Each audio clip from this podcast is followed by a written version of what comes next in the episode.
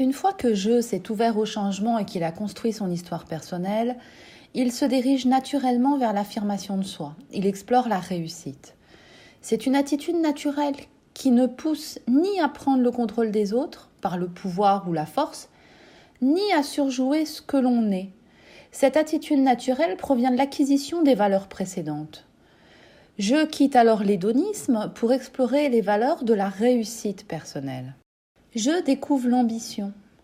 Il est essentiel d'avoir des rêves pour atteindre le succès. Mais vous n'y arriverez jamais si vous vous contentez de rêver.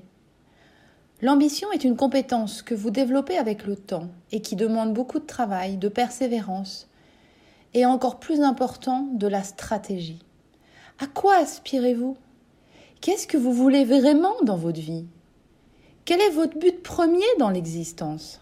Je découvre l'influence.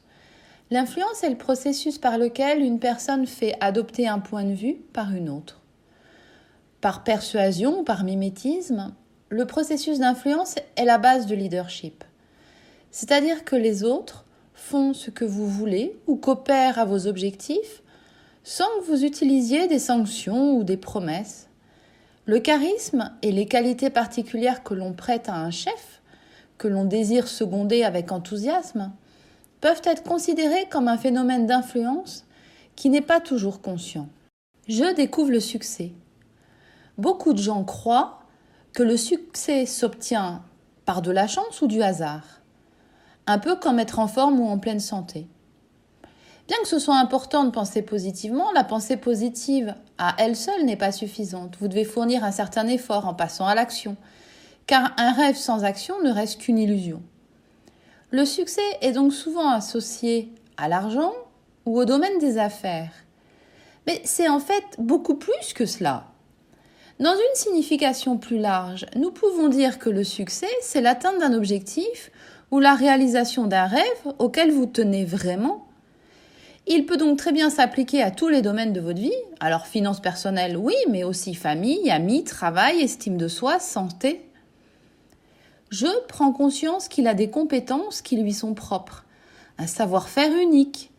C'est à ce stade que se pose la question de la mission de vie pour ceux qui se cherchent. Quel que soit le domaine de la vie où cela s'applique, développer et améliorer son savoir-faire permet d'accéder à la réussite personnelle qui soutient votre jeu dans l'affirmation de lui-même. C'est l'ouverture à la formation, l'apprentissage, l'entraînement. C'est une valeur forte. Quelqu'un qui a cette valeur en lui très développée aura beaucoup de mal à garder de la patience auprès de personnes qui ne remettent jamais en question leurs compétences ou qui préfèrent ne rien faire et laisser les autres prendre en charge le problème parce que soi-disant ils ne savent pas faire sans avoir jamais essayé. Les affirmations positives sont des phrases qui sont presque des compliments à jeu. Elles ne servent pas seulement à stimuler l'assurance, elles aident à augmenter vos capacités. Vous ne faites qu'augmenter votre anxiété en vous concentrant sur tout ce qui peut mal se passer. Concentrez-vous sur ce que vous devez faire plutôt que sur ce que vous ne devez pas faire. L'idée que vous n'arrivez jamais à faire quelque chose quand vous n'en sentez pas l'envie est l'attitude toxique par excellence qui vous empêche d'atteindre votre succès.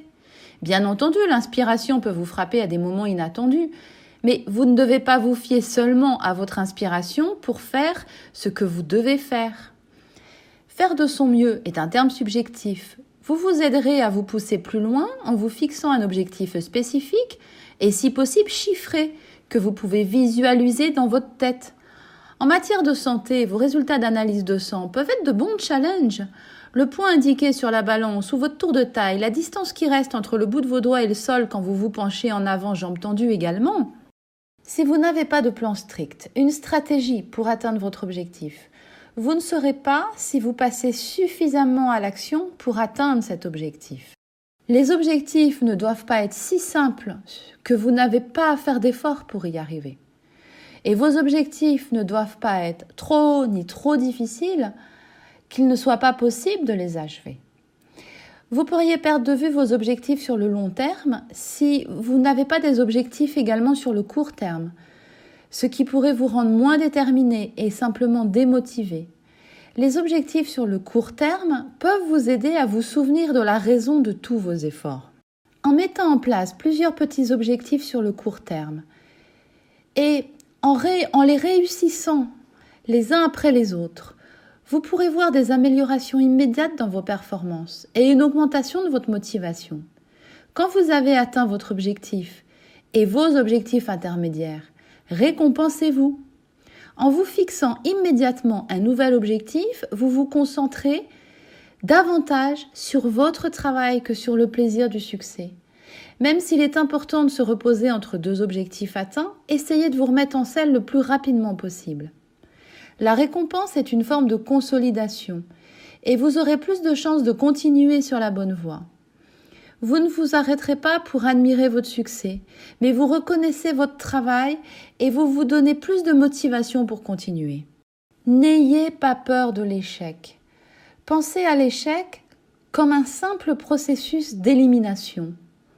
Ne le voyez pas comme un résultat négatif face à vos efforts mais plutôt comme une méthode qui permet d'invalider certaines techniques que vous avez utilisées pour atteindre votre but. Si vous essayez de nombreuses fois la même chose, vous échouerez à chaque fois.